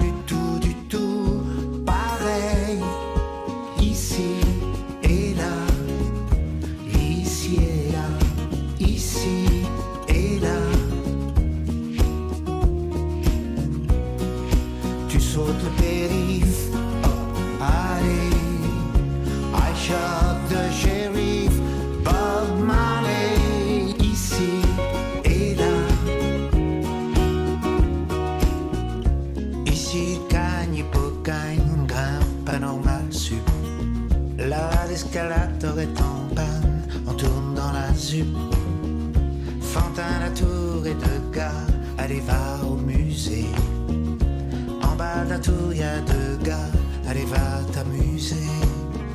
Même si c'est le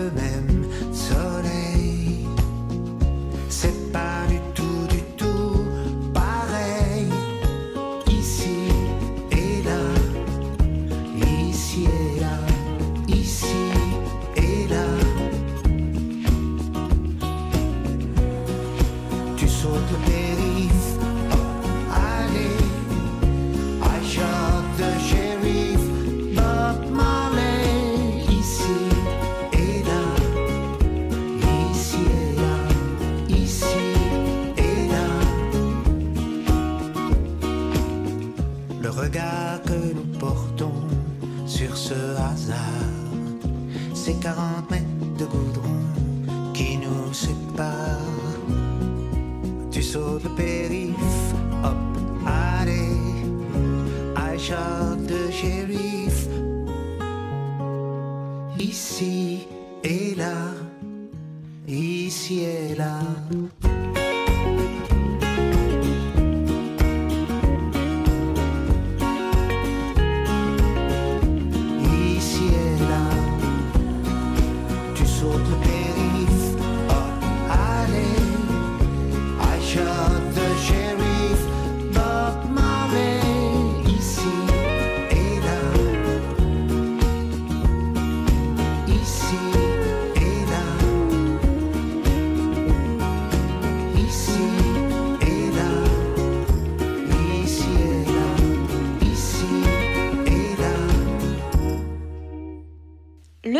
Est-il stoïcien? Voici la troisième chronique de la série Psychophilo de Michel Baron consacrée au stoïcisme. Euh, bonjour. Finalement, si vous avez tenu le coup avec Sénèque, nous allons conclure notre réflexion sur la maçonnerie et le stoïcisme. Épicure et Sénèque ont même eu pourtant atteindre le démonia, le bonheur, par l'apatheia, la fin des passions, le calme intérieur. Mais bien que la ressemblance des deux philosophies des deux philosophies, ils ont une différence fondamentale. Sénèque inscrit sa démarche dans une rencontre avec un principe, tandis que Épicure l'inscrit dans l'absolu de la matière, dans l'absence totale de Dieu. Examinons, examinons rapidement ce qu'il en est de cette croyance au principe chez Sénèque, celle qui donnerait un sens à la pesanteur du réel. Au centre de la philosophie de Sénèque, comme à celui du stoïcisme classique, se trouve l'idée de nature, mais l'univers, être total qui embrasse tout ce qui existe. Est-il cela que nous appellerions le grand architecte de l'univers? Le cosmos possède des lois strictes qui sont celles de l'être même. C'est la raison en acte et par conséquent, le hasard ne peut exister. Il n'existe que des, séries causales qui s'entrecroisent selon une nécessité inéluctable. Sénèque écrit Tout ce qui arrive est le signe de quelque chose qui arrivera. Il se plaît à rappeler que le fatum, le destin, ou d'autres mots similaires, ne sont que des noms donnés à Jupiter, au Dieu suprême. Cela nous pose d'ailleurs le problème de la liberté humaine et celui même de la philosophie, souligne Sénèque, qui écrit que soit les destins qui nous enserrent dans leurs lois inexorables, que ce soit un Dieu souverain, maître du monde, qui établit l'ordre de toutes choses, que ce soit le hasard qui entraîne et tiraille sans ordre les choses humaines, la philosophie doit nous protéger. Il y a dans la création un déterminisme total qui fait qu'il n'y a rien de gratuit, car la création, pour Sénèque, ne serait que la pensée d'un Dieu. Dans cette perspective, la souffrance humaine, les injustices, la mort des sages et de ceux qui ne le sont pas, tout cela cesse d'être un scandale. Ce sont des éléments qui, en eux-mêmes, sont dépourvus de valeur par rapport à l'harmonie du monde. Si on parvient à se situer face à ces choses, à se séparer d'elles, au lieu de les ressentir négativement dans sa sensibilité, on en découvre la signification aux yeux d'un principe fondateur. Cela est possible parce que nous sommes rigoureusement partie intégrante de lui. Car dans la mesure où notre corps et notre âme existent, ils sont des éléments de cet être universel, le fameux grand architecte de l'univers. Contrairement à Épicure, qui considère les dieux comme des eidola, des idoles, des simulacres, des fantasmes. Sénèque y voit la réalité, des réalités. Mais alors, qui est le sage stoïcien, stoïcien et quelle est sa place dans un monde qui lui échappe où tout serait Dieu? Pour Sénèque et les stoïciens en général, le sage agit au moins autant par la parole que par l'exemple. La philosophie est plus qu'une activité de la pensée, elle est un mode de vie. Il écrit à Lucilus La parole vivante et la vie en commun te seront plus utiles que le discours. Le sage est immobile en face de Dieu. Le monde n'est qu'un ensemble d'objets transitoires mais les valeurs véritables, au contraire, sont immuables. Tout, y compris les dieux particuliers, sont entraînés dans la permanence du devenir. Ils mourront et se fondront dans l'être, avec cette différence euh, de l'être avec un E majuscule et des dieux, qui ne sont que des représentations de cet être. Seule la raison avec ses caractères propres de cohérence, demeurera toujours. Le sage, plutôt qu'il n'obéit à Dieu, participe à sa volonté et décide en même temps que lui, par la même intuition totale et en quelque sorte simultanée de l'univers. Moi et Dieu ne faisons qu'un pris dans le même mouvement. Cela suppose que l'âme doit être en mouvement, car Dieu se définit comme une dynamique. Rien dans l'univers n'est loin de l'âme, bien qu'elle ne soit pas totalement divine, étant encombrée par les pesanteurs de notre propre animalité. La sagesse est une harmonie intérieure qui tente de rejoindre et s'abandonner à l'harmonie préexistante du monde. Mais le monde lui-même ne peut-il pas écraser celui qui veut être sage? En 65, à Rome, Sénèque s'ouvre les veines sous la pression de Néron qui le hait. Le suicide est-il l'ultime défi au destin, une sorte de pied de nez où la résistance jusqu'au bout à la tyrannie est-elle une participation à la justice du principe? Cet acte individuel de Sénèque par la démarche stoïcienne. Avec peine et angoisse, le philosophe tente de transcender sa vie en prenant distance avec la pesanteur de l'histoire et de son histoire personnelle, en pensant que l'évolution doit se soumettre au transcendant, afin que s'opère la rencontre de l'être participé montant et de l'être imparticipé auquel il retourne. N'est-ce pas, d'une certaine manière, le but de notre franc-maçonnerie Dans le cadre de sa chronique internationale, Christiane Vienne continue son focus sur l'Afrique et la crise du Covid-19. Aujourd'hui, elle s'intéresse plus particulièrement à l'Afrique subsaharienne.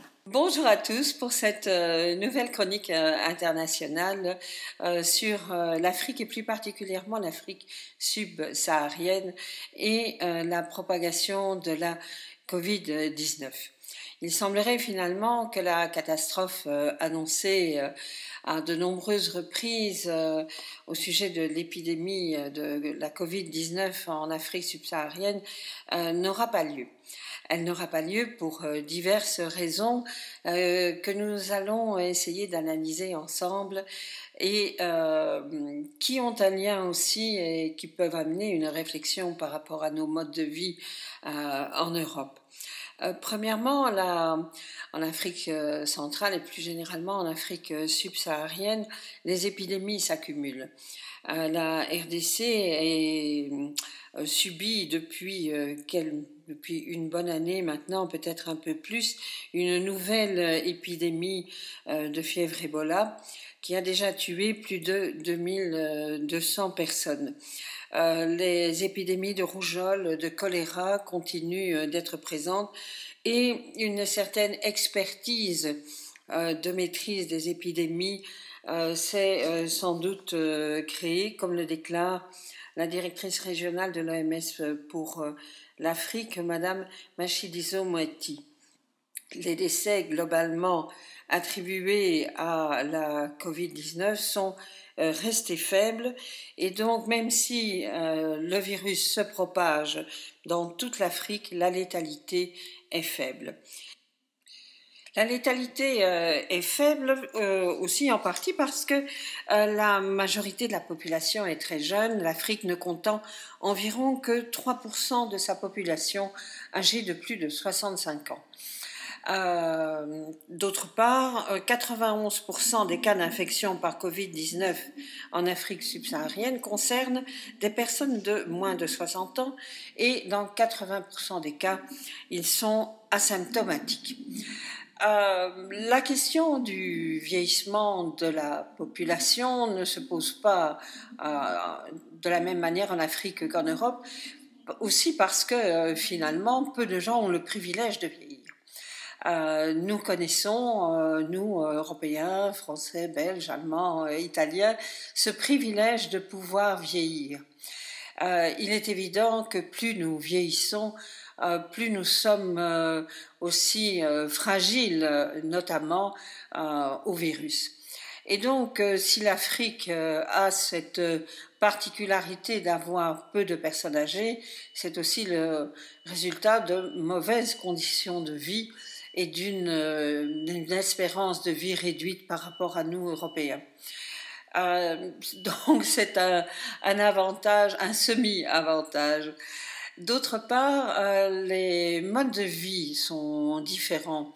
Euh, nous vivons en Europe dans des villes coincées les uns sur les autres. C'est le cas en Afrique aussi, mais beaucoup de gens vivent dans des villages à la campagne les personnes âgées vivent avec leur famille. Elles ne sont pas euh, rassemblées dans des maisons de repos où euh, la propagation du virus les fragilise encore davantage par la proximité. Euh, dans les modes de vie aussi, il faut souligner la, ruralité, le fait de ne pas voyager aussi facilement. L'Afrique est le continent qui est le moins euh, je dirais, le moins connecté euh, aux autres, euh, moins de population à l'occasion de partir en vacances et de, se, de répandre le virus partout ailleurs. Et donc ces éléments font que le virus est moins meurtrier. Le virus est également moins meurtrier et il est mieux pris en charge parce qu'il existe dans beaucoup de pays d'Afrique de bons systèmes de santé communautaires. C'est-à-dire que euh, un pays, par exemple, comme la République démocratique euh, du Congo, euh, lutte depuis longtemps contre la fièvre Ebola. beaucoup de pays ont été victimes aussi du SARS, le virus qui a amené la Covid-19. Et donc, l'on se retrouve avec, euh, dans des pays qui ont une certaine habitude de lutter euh, contre les virus et qui étaient déjà en état d'alerte sanitaire élevé euh, quand la Covid-19 est venue se surajouter à l'existant.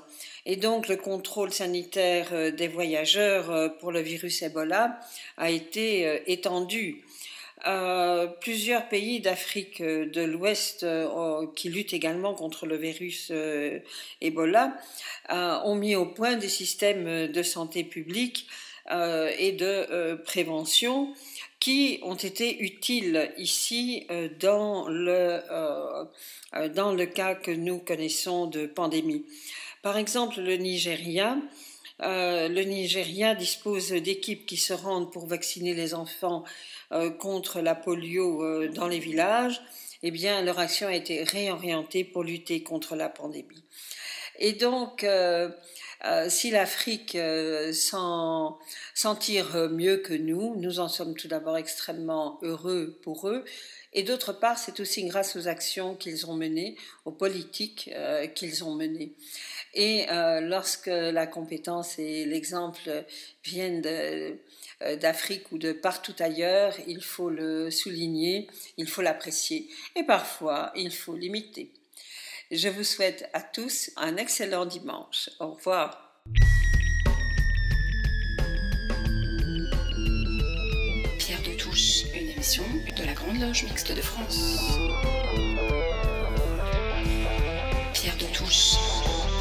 Eh bien, cette émission se termine. Merci à toute l'équipe de Pierre de Touche qui contribue chaque semaine à la production de cette émission. Merci également à Gilles Solière, notre réalisateur, et à l'équipe de Radio Delta.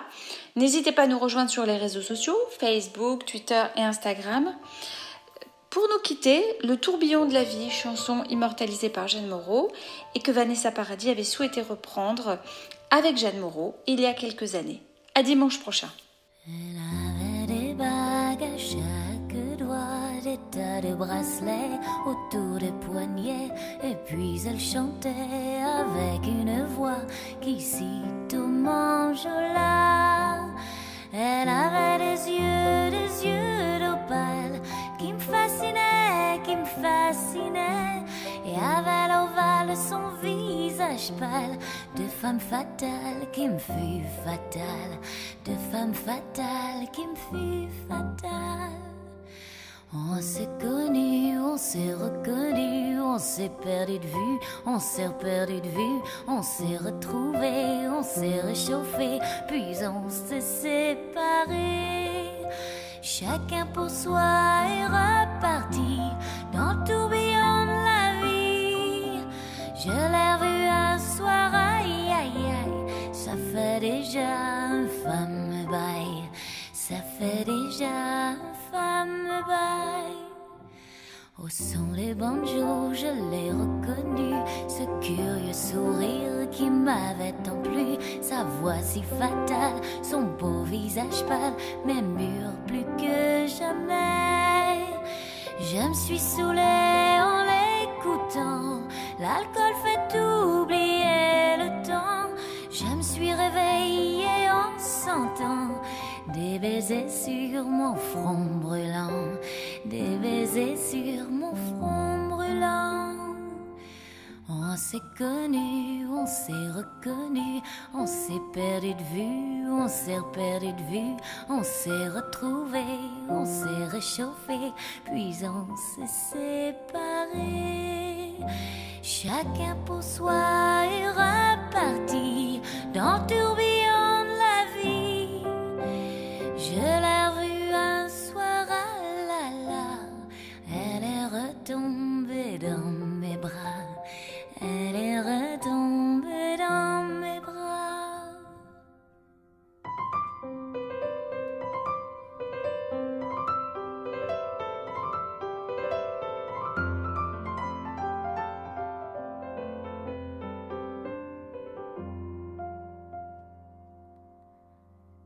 on s'est connu, quand on s'est reconnu, pourquoi se perdre de vue, se reperdre de vue quand on s'est retrouvé, quand on s'est réchauffé, pourquoi se séparer? Alors tous deux on est repartis dans le tourbillon de la vie. On a continué à tourner tous les deux